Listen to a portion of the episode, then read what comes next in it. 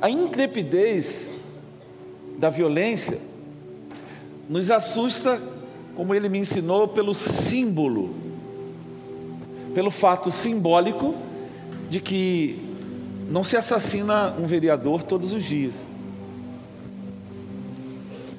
Mas se daqui a algum tempo um outro vereador ou uma outra autoridade for assassinada, nós também vamos nos acostumar. Nós também vamos achar que isso é o lugar comum. E aí esse irmão que me abençoou, ele termina numa das suas falas, ele diz: "Por isso é que a igreja é realmente o lugar aonde a esperança existe. Por quê? Porque nós temos uma palavra de Deus que diz: "Não vos conformeis a esse mundo". Então nós estamos do lado de fora. O problema é que a gente perde essa essa dimensão de estarmos no mundo, mas não pertencer a ele estarmos aqui, mas entender que nós não somos daqui. Embora para alguns isso gere alienação, para nós deve nos levar a uma ação para transformação. E o único jeito de transformar é manifestar a glória. Porque não sou eu, nem você. Fala assim, não tem a ver comigo. Tem a ver com Ele. É Ele. Porque dele e por Ele e para Ele são todas as coisas. Glória, pois, a Ele. Você entende isso? Cristo em nós. A palavra diz Cristo em vós, mas eu estou dizendo Cristo em nós é a esperança da glória. Ou seja, é a única oportunidade para que a glória de Deus seja manifesta. Olha para a pessoa que está do seu lado e diga para ela assim: Você é o último homem.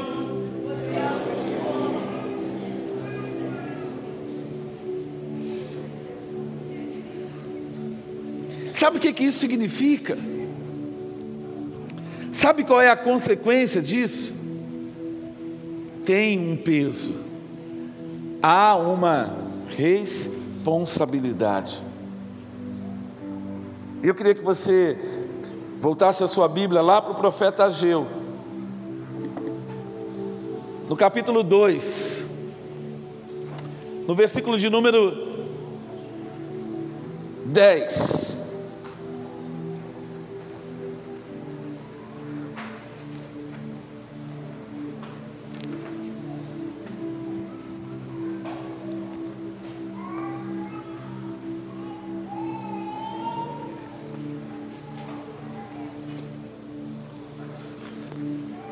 Ageu, capítulo 2, versículo 10.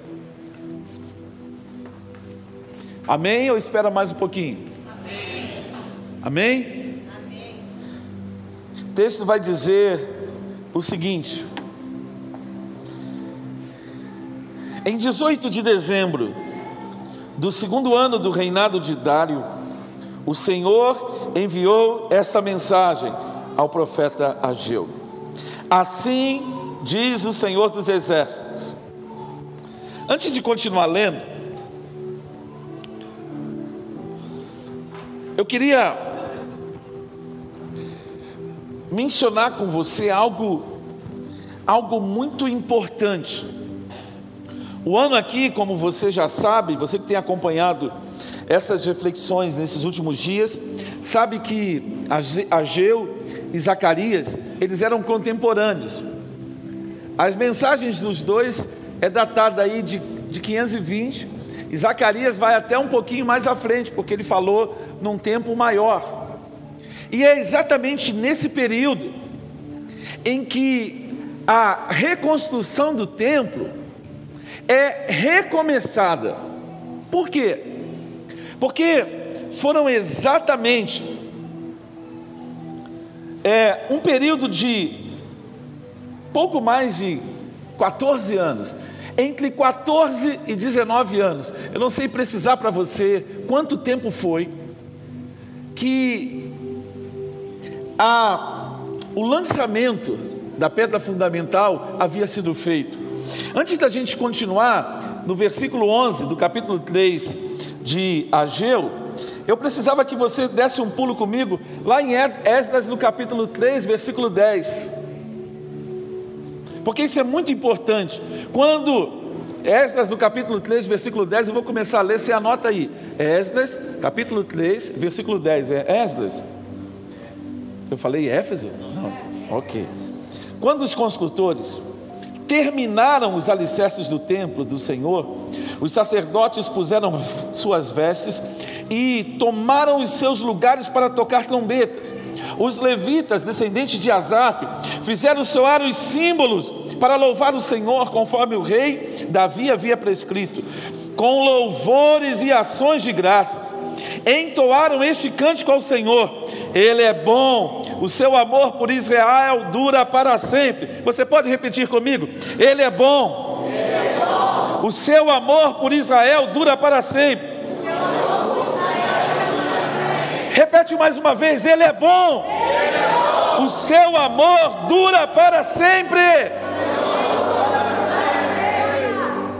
Então, o texto diz: Então todo o povo louvou ao Senhor, todo o povo louvou ao Eterno em alta voz, pois haviam sido lançados os alicerces do templo do Senhor. É um contexto bem amplo. O povo fez jejum, o povo fez festas, porque eles acharam aquilo que estava, aquilo que estava prescrito, eles acharam, eles se debruçaram sobre a palavra de Deus. O povo, literalmente, quando voltou do cativeiro, Esdras tem um papel muito importante. Esdras, Neemias, Ageu, eles estão muito próximos. Eles estão muito próximos um do outro, uns, uns dos outros. E é interessante porque eles fizeram festa, mas não foi uma festa pouca, o povo todo estava junto, porque os, a pedra fundamental da reconstrução do templo foi lançada. Só que eles falam assim, eles estavam juntos, mas misturados. Esse é o problema que nós precisamos aprender com essa história de Israel. Porque a palavra para nós em Romanos, no capítulo 12, versículo 1 é muito clara. Não, olha, rogo-vos, pois, irmãos, pelas, pelas compaixões e pela misericórdia de Deus, que vocês apresentem a Deus um culto racional que vocês apresentem um culto com entendimento, que vocês sejam sejam dignos diante de Deus e apresentem um culto com espiritualidade. É isso que Paulo diz no capítulo 12, versículo 1. E aí depois ele diz: e por causa desse culto racional, por causa dessa espiritualidade emocionalmente saudável, há uma dificuldade em nós, porque muitos de nós temos uma espiritualidade que não é saudável. Ele diz: não se conformem com esse mundo. Ou seja, estejam juntos, mas não se misturem. Fala para a pessoa que está do seu lado, fala assim: você pode andar juntos, mas sem se misturar.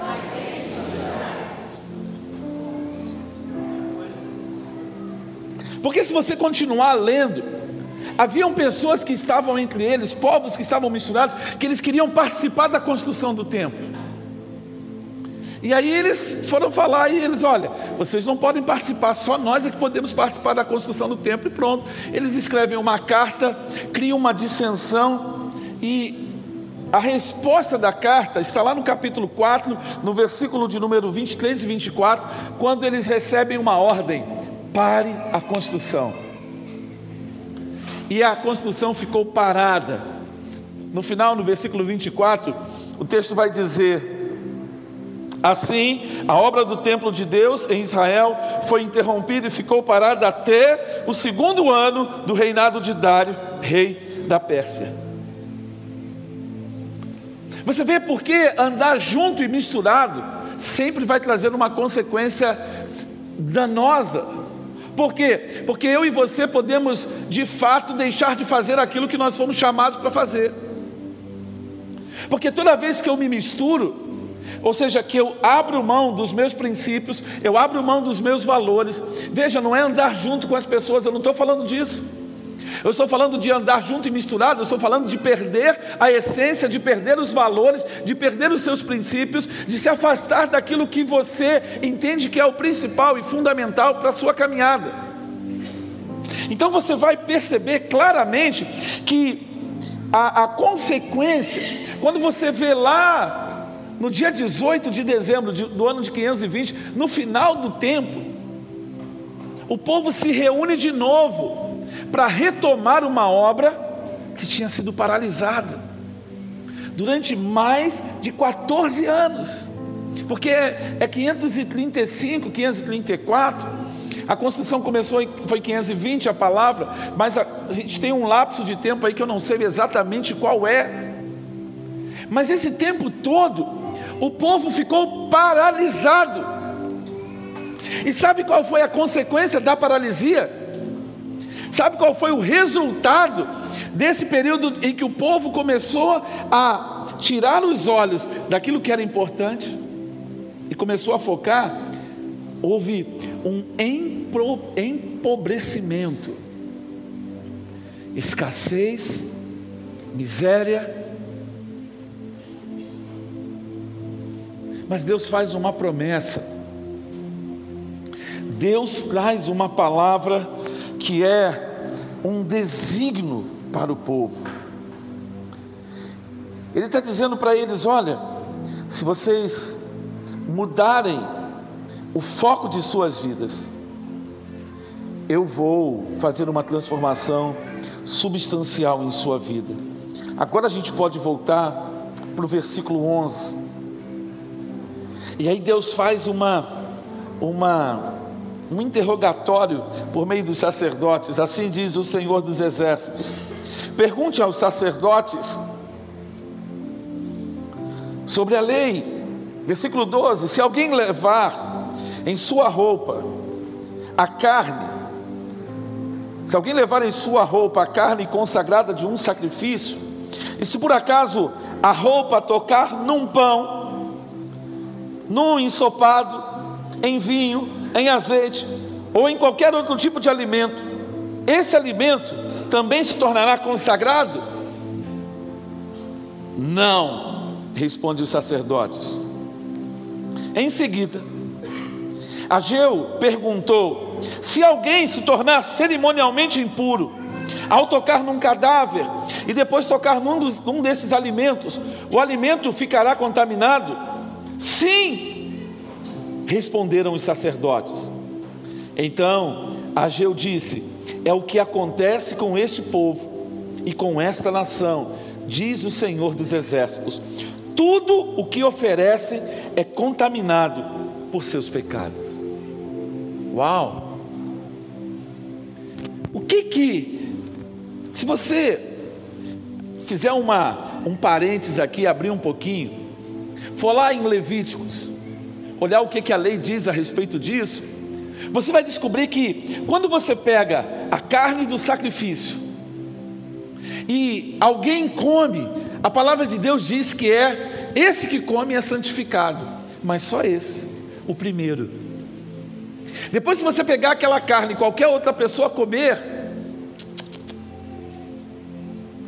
se alguém fosse molhado pelo sangue, tinha que lavar a roupa em lugar sagrado. Mas o que, que o Eterno está fazendo por meio do seu profeta? Que comparação ele está fazendo? Ele diz que aquela carne do sacrifício santifica o primeiro, mas se ele tocar em qualquer outra coisa, não vai ser santificado. Mas ele diz: se você se tornar cerimonialmente impuro, tudo o que você fizer está contaminado. Então, o que que, o que que isso tem um peso? Qual é o peso que isso traz? É porque ele estava trazendo uma, uma palavra para que o povo pudesse refletir a respeito da sua condição, para que o povo pudesse enxergar esse momento, e, e, e então ele diz: preste atenção nesse dia de hoje Prestem atenção nesse dia 18 de dezembro de 520. Preste atenção no que eu vou fazer em vocês a partir da atitude de vocês hoje. Olha o que, que ele vai dizer no versículo de número 15: Vejam o que está acontecendo com vocês, o que estava acontecendo com vocês, antes de começarem a lançar os alicerces do templo do Senhor. Aí ele diz, descreve o que estava acontecendo. Quando esperavam uma colheita de 20 medidas, colhiam apenas 10. Quando esperavam tirar 50 medidas da prensa de uvas, tiravam apenas 20. Enviei ferrugem, mofo e granizo para destruir tudo o que vocês trabalharam para produzir. E, no entanto, vocês não voltaram para mim, diz o Senhor dos Exércitos. Fala para a pessoa do seu lado assim: Uau! 14 anos.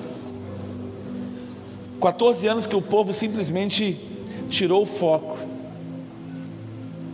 E essa perda de foco, olha, às vezes uma semana ruim na nossa vida pode custar para a gente cinco anos de arrependimento. Às vezes um dia ruim na nossa vida pode trazer uma consequência que pode acabar com a nossa vida para sempre. Porque uma decisão errada, uma decisão errada, um ato impensado, pode muitas vezes trazer uma consequência que vai, a gente vai levar 10 anos para resolver os dilemas dessas atitudes. Então é muito, é muito particular, é muito importante para nós entendermos esse ponto. A obra estava parada. Eu quero perguntar para você: que processos de Deus estão paralisados em sua vida? O que que Deus começou a tratar com você e que ao longo do tempo você paralisou? O chamado que Deus tem para você, algo que Deus começou a, a fazer na sua vida alguma palavra que Deus deu a respeito do seu trabalho, da sua profissão, algum envolvimento que Ele queria desenvolver em você, algo que Ele queria capacitar você para que você pudesse ir mais longe. Que coisas estão paradas há seis meses na sua vida? Que coisas estão paradas há um mês? O que, que você está parado há um ano, esperando algo? Que você não deveria estar preocupado. Porque se é promessa do Senhor, fala assim: quando Deus promete, Ele cumpre. Se Ele prometeu, eu não preciso me preocupar. Você tem promessa de Deus? Então não se preocupe com a promessa, eu não estou falando das promessas, eu estou falando de paralisia. De lugares, de áreas, de coisas que estão paradas. Você parou no tempo. Você olha, olha para o retrovisor da história, você olha para um tempo pretérito. Você olha para um tempo lá atrás. Quando você tem que olhar, esquecendo-me das coisas que para trás ficam, eu prossigo para o alvo. Mas eu não posso andar para o alvo assim, porque se eu andar para o alvo dessa forma, eu vou errar o caminho. Porque o Senhor diz em Lucas no capítulo 9: aquele que põe a mão no arado e olha para trás não é apto para o reino. Fala para a pessoa que está do seu lado: você não pode olhar para trás. Preste atenção: o passado é uma referência, porque o passado não existe. Hoje de manhã é passado, não existe mais. Você precisa entender que eu e você só temos agora. E o agora é amanhã, é a soma de nossas decisões hoje. Hoje, repete comigo, hoje, hoje. é passado de amanhã.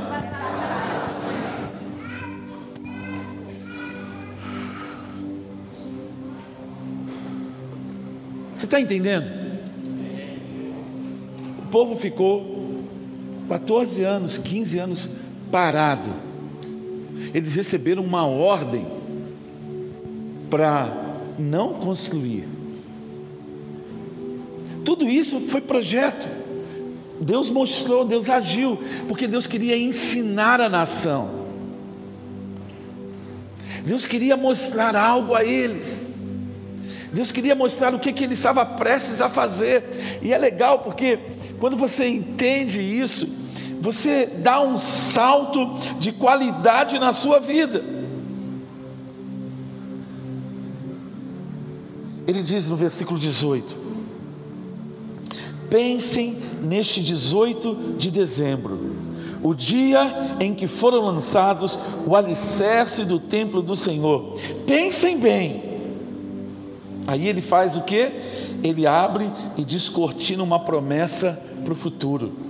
Eu lhes faço uma promessa agora, enquanto a semente ainda está no celeiro, e as videiras, e, e, suas videiras, figueiras, romanzeiras e oliveiras, ainda não deram fruto. Opa! Mas de hoje em diante, eu os abençoarei. Você entendeu? Deus diz: prestem atenção. Agora que vocês estão aqui comprometidos em reconstruir o meu templo, agora que vocês estão firmes e convictos do meu chamado, prestem atenção, porque é isso aqui, é essa decisão que vocês estão tomando, é que vai fazer toda a diferença para a semente que está guardada no teu celeiro, para os frutos do trabalho que você está arquitetando pelas coisas que você está gerando no seu coração, pelas coisas que Deus está gerando no céu, e você está fazendo trazer a existência pela sua fé. Ele diz: fique atento, porque tudo isso é consequência da decisão que você está tomando hoje, vocês estão tomando hoje, de reconstruir o meu templo. Quando o povo toma uma decisão de alinhar com o eterno, de entender os seus desígnios, de compreender o tempo, de analisar o tempo, de ler o tempo, de interpretar o tempo, não segundo aquilo que dizem os jornais, mas segundo aquilo que as Escrituras dizem. Ei, povo, nós precisamos estudar. Ei, povo, você precisa botar o seu filho para estudar matemática. A turma não gosta de matemática. Isso é um problema sério. Porque se você não aprende a matemática, depois você não sabe ler, depois você não consegue pensar. E nós precisamos ler, nós precisamos ler a palavra, nós precisamos ler, nós precisamos ler, precisamos ler, precisamos ler, porque precisamos ler. Porque é pela palavra que tudo vai ser gerado na nossa vida. Mas não simplesmente ler. A pergunta que o que o eunuco da rainha de Candace recebeu de Filipe foi: Entendes o que lês? A questão é: você entende o que você lê? Ei, eu quero fazer um alerta para você no amor. Joga o seu WhatsApp fora. Você está emburrecendo. Você está se tornando mais massa de manobra na mão desse governo que não quer que você estude não quer que você aproveite as oportunidades. Porque nós fomos chamados para exercer governo. Onde nós estamos, nós temos que passar no concurso. Para passar no concurso, tem que estudar. Para estudar, tem que largar o entretenimento.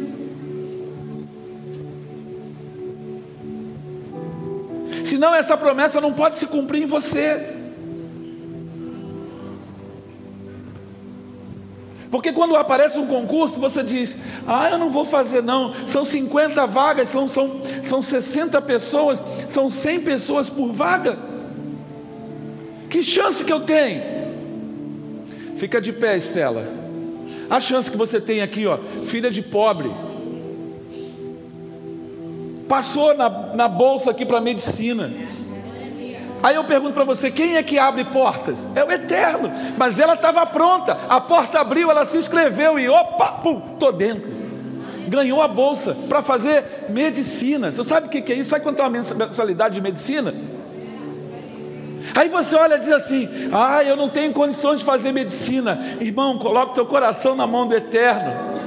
Abre os olhos, coloque a tua vida nas mãos do Eterno. Você não tem condição. O seu pai não tem condições, o seu avô não tem condições, o seu tio não tem condições, mas o teu Deus é dono da prata e do ouro.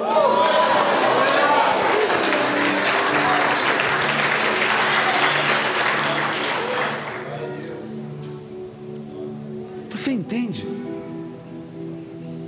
Você está olhando para a sua vida a partir do que você pensa. Comece a olhar para a sua vida a partir do que Deus pensa a respeito de você na palavra. Diga basta, diga chega. Por quê? Porque aí você vai entender a transformação, ela vai acontecer o milagre vai fluir, o mover de Deus virá, a bênção e a promessa de Deus, elas vão se manifestar na sua vida. Por quê? Porque você alinhou.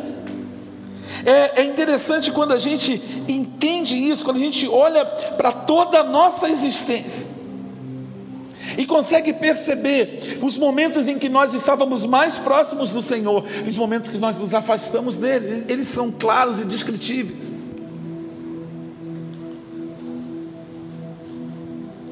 É, é interessante porque Deus usou Zorobabel. Zorobabel estava lá atrás. Ele disse: vai ser ele que vai reconstruir. Ele lançou as pedras aos gritos do povo de Deus abençoe, pois eu vou fazer através dele. Então, naquele mesmo dia, versículo 20, 18 de dezembro, o Senhor enviou mais uma mensagem a, Zeu, a, a Geu. Diga ao governador de Judá, Zerobabel, Zorobabel, que eu que estou prestes a sacudir os céus e a terra, derrubarei tronos derrubarei o poder de reinos estrangeiros, derrubarei os carros de guerra e seus condutores, os cavalos cairão e os seus cavaleiros matarão uns aos outros. Naquele dia, diz o Senhor dos Exércitos, honrarei você, meu servo Zorobabel, filho de Sealtiel, farei que você seja como um anel de selar em meu dedo, diz o Senhor, pois eu o escolhi, eu, o Senhor dos exércitos de anjos, falei. É interessante porque são dois capítulos só esse livro, mas é algo tão contundente. Nós precisamos entender por quê, porque isso é fundamental. É isso que vai fazer diferença, queridos. São as decisões que eu e você tomamos na presença do Senhor. É o alinhamento que nós fazemos, em que o nosso coração precisa colocar, ser, ser justaposto ao coração dele, colocado do lado, colocado sobre. E a gente vai fazer uma. É como se pudesse passar por osmose, mas é por meio do Espírito. É como se a gente entende que, que Deus ele vai, ele vai fazer algo tão, tão estrondoso na nossa vida. E o que? O tema do livro de Ageu é a glória de Avé. O que, que acontece, Sandra? O que, que acontece, Pedro? O que, que acontece, Anacleto? Quando você relança os, os fundamentos. Aí você diz: não, mas relançar sim, porque a maioria de vocês tem uma aliança com Deus, amém? amém. A maioria de vocês tem caminhado com Deus, amém? amém? Mas o que eu quero chamar você a atenção é porque nós precisamos caminhar de tal forma que a gente arda na presença do Eterno. Mas arder não é aqui, é no lugar secreto.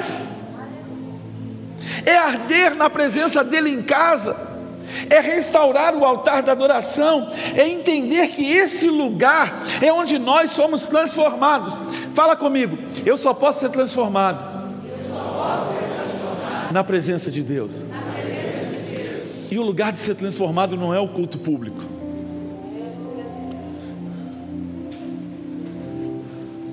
Fala assim: o lugar para eu ser transformado é o lugar secreto.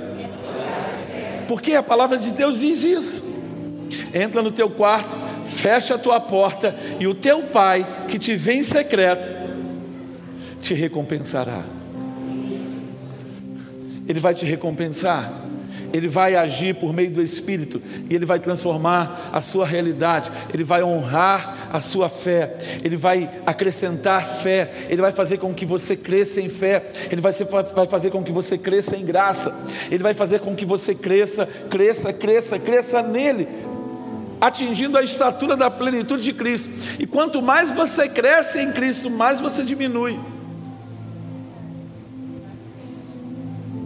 E aí como é que faz? Eu só sei que é assim.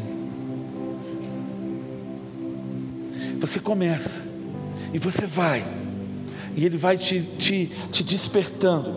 E aí é muito interessante porque, sabe, é, é, tão, é tão gratificante. Eu estava olhando a palavra que eu ia ministrar e tinha um outro texto, e eu não me sentia liberado para compartilhar dentro desse outro texto de, de Zacarias, e eu fico pensando simplesmente nessa palavra desse homem chamado Ageu. É, é, muito, é muito particular,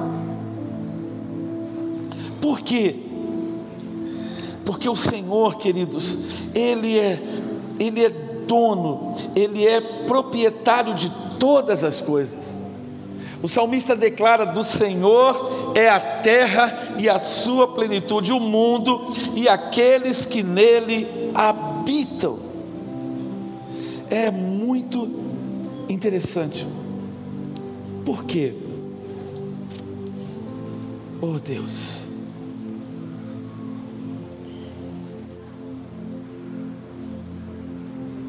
Porque nós somos igual madeira de acácia.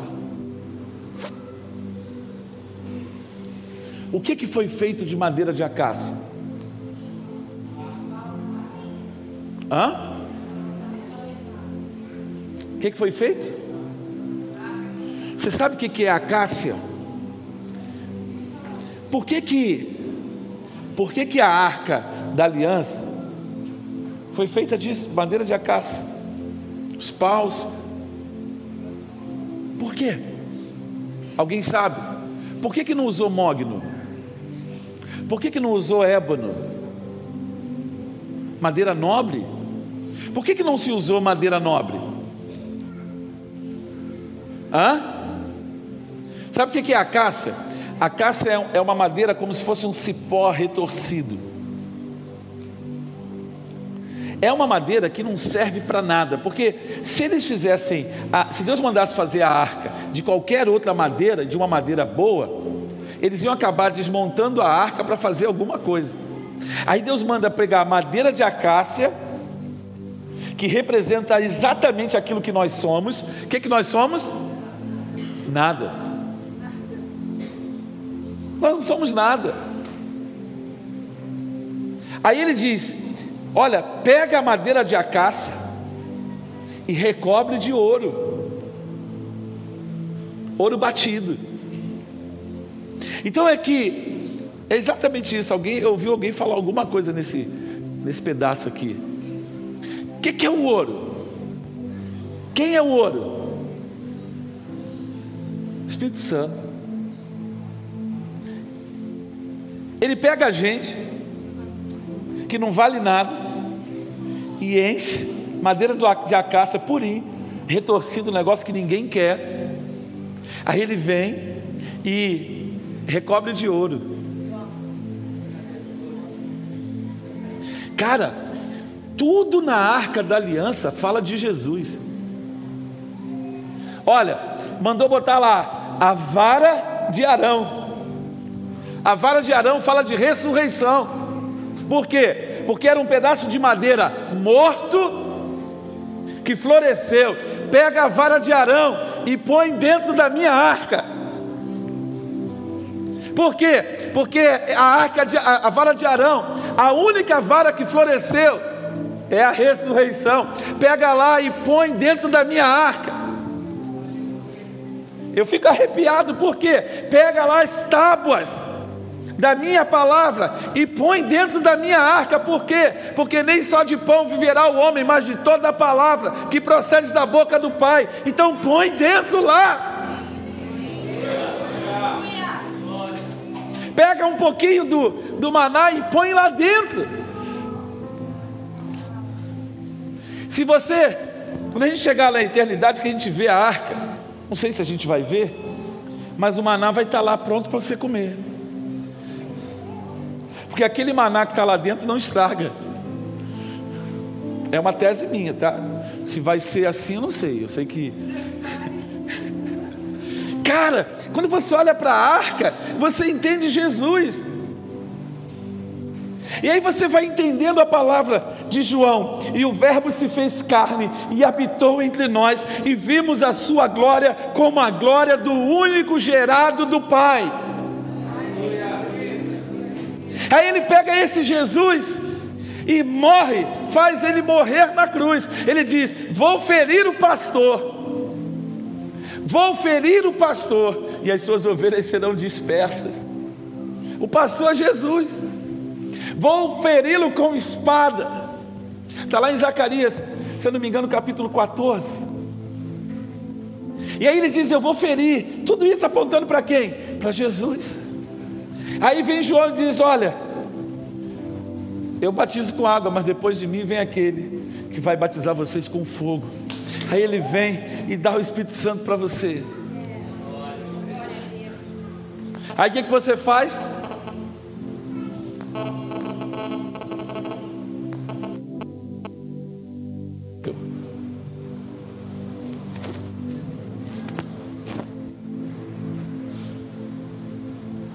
É, entrou uma mensagem aqui interferiu no negócio.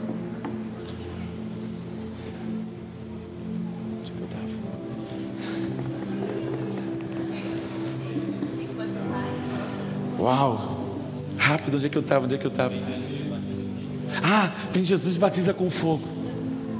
Aí você está aí. Fala assim: Eu estou aqui. Lavado e remido no sangue do Cordeiro. Deixa eu perguntar aqui: quem aqui é lavado e remido no sangue do Cordeiro? Dá um glória a Deus. Quem não é, eu sei que você não vai querer falar, mas eu vou dizer para você, cara, corre, corre, corre, porque Deus tem pressa na sua vida. Fala assim: eu preciso entregar a minha vida para Jesus hoje. Porque você tem que correr, porque olha só, mas você não vai ser igual a esses outros, não. Porque tem um monte de gente aqui lavado no sangue do Cordeiro, mas vacilão pra caramba. Xiii, vai acordar amanhã, segunda-feira. Olha só, tem gente que nem vai acordar. E você abriu o olho, vai ver o dia e vai dizer: Puxa vida, eu tenho que ir para a escola.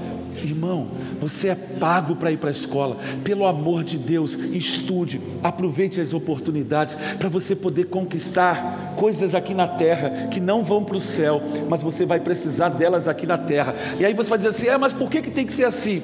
Jesus falou o seguinte: quem não quiser trabalhar, que também não coma. Paulo falou isso escrevendo aos Tessalonicenses. Então, se você não gosta de trabalhar, você não pode comer. Então, quem gosta de comer aqui diz amém. amém. Ah.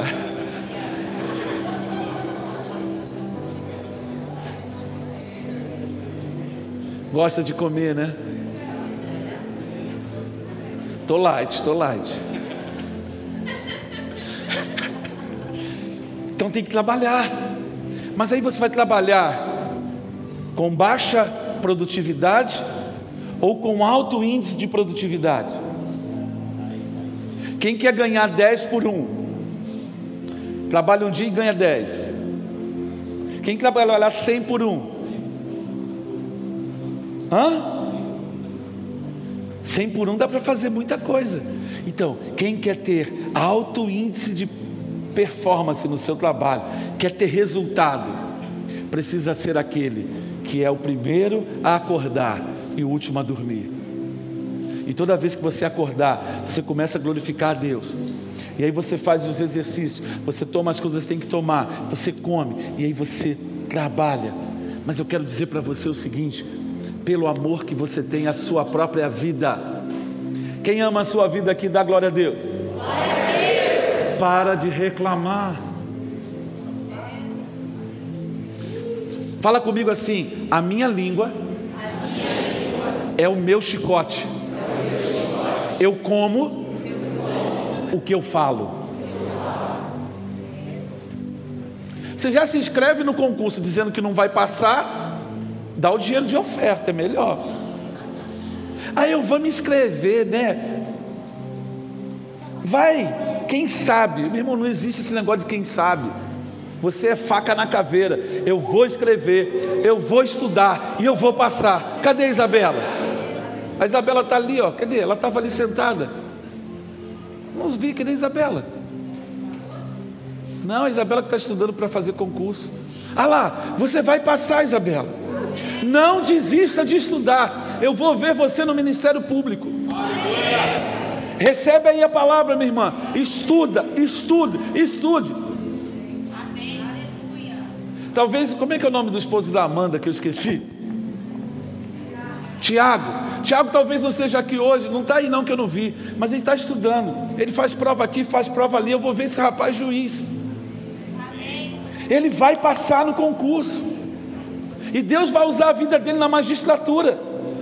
Deus vai usar você, mas você precisa entender que a sua língua é o seu chicote, a sua língua é o seu limitador. É que não adianta ficar fazendo declaração com positiva. Não adianta ficar falando, ah, vai dar tudo certo. Isso é conversa fiada. A palavra de Deus diz que você tem que declarar a palavra, porque a palavra que é viva e eficaz, a palavra que é mais poderosa do que espada de dois gumes.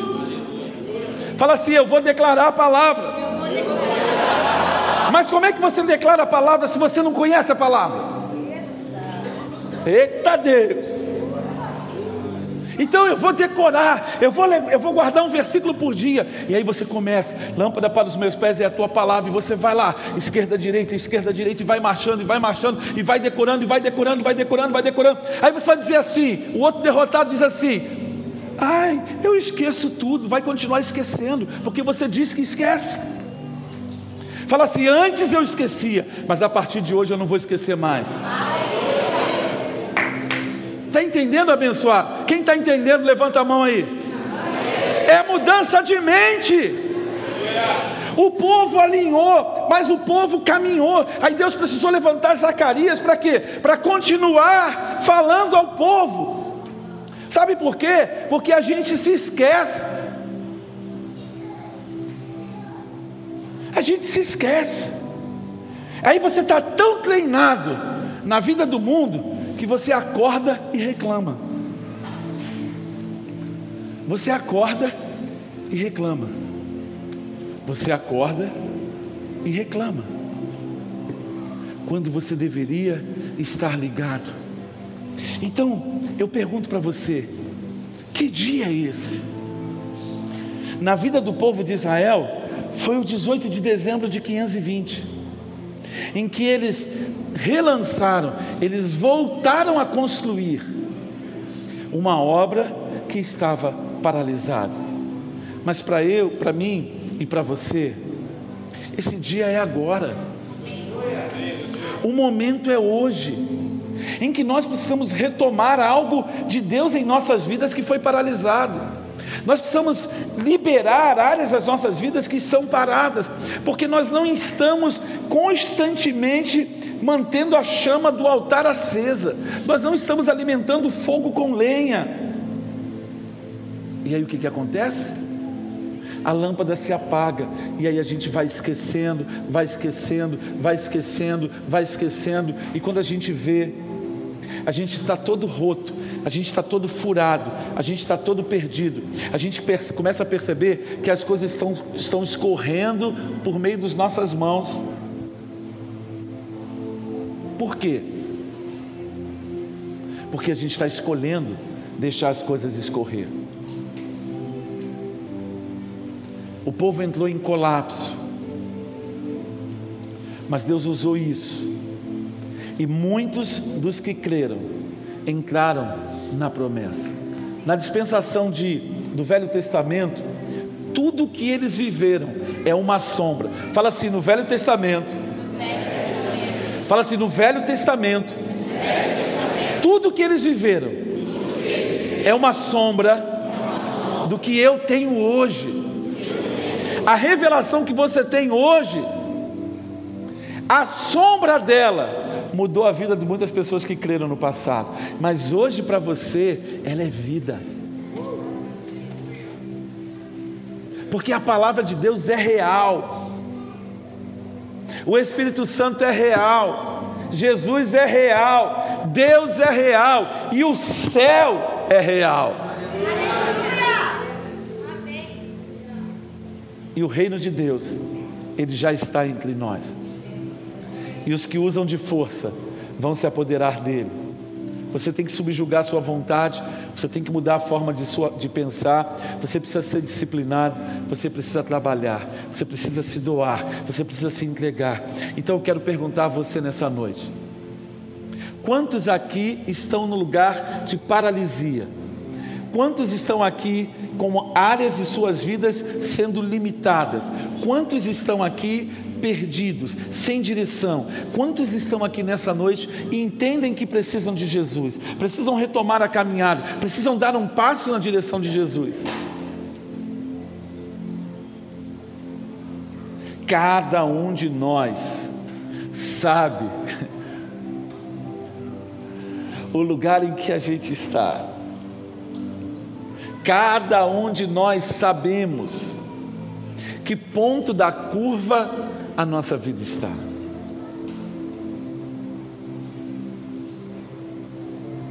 Eu quero convidar você nessa noite a tomar uma decisão, a fazer desse dia 18 de dezembro de 520 a.C., hoje, um dia de resolução na sua vida, um dia em que você retoma compromissos espirituais que você negligenciou. O dia em que você retoma é, ministérios que você rompeu.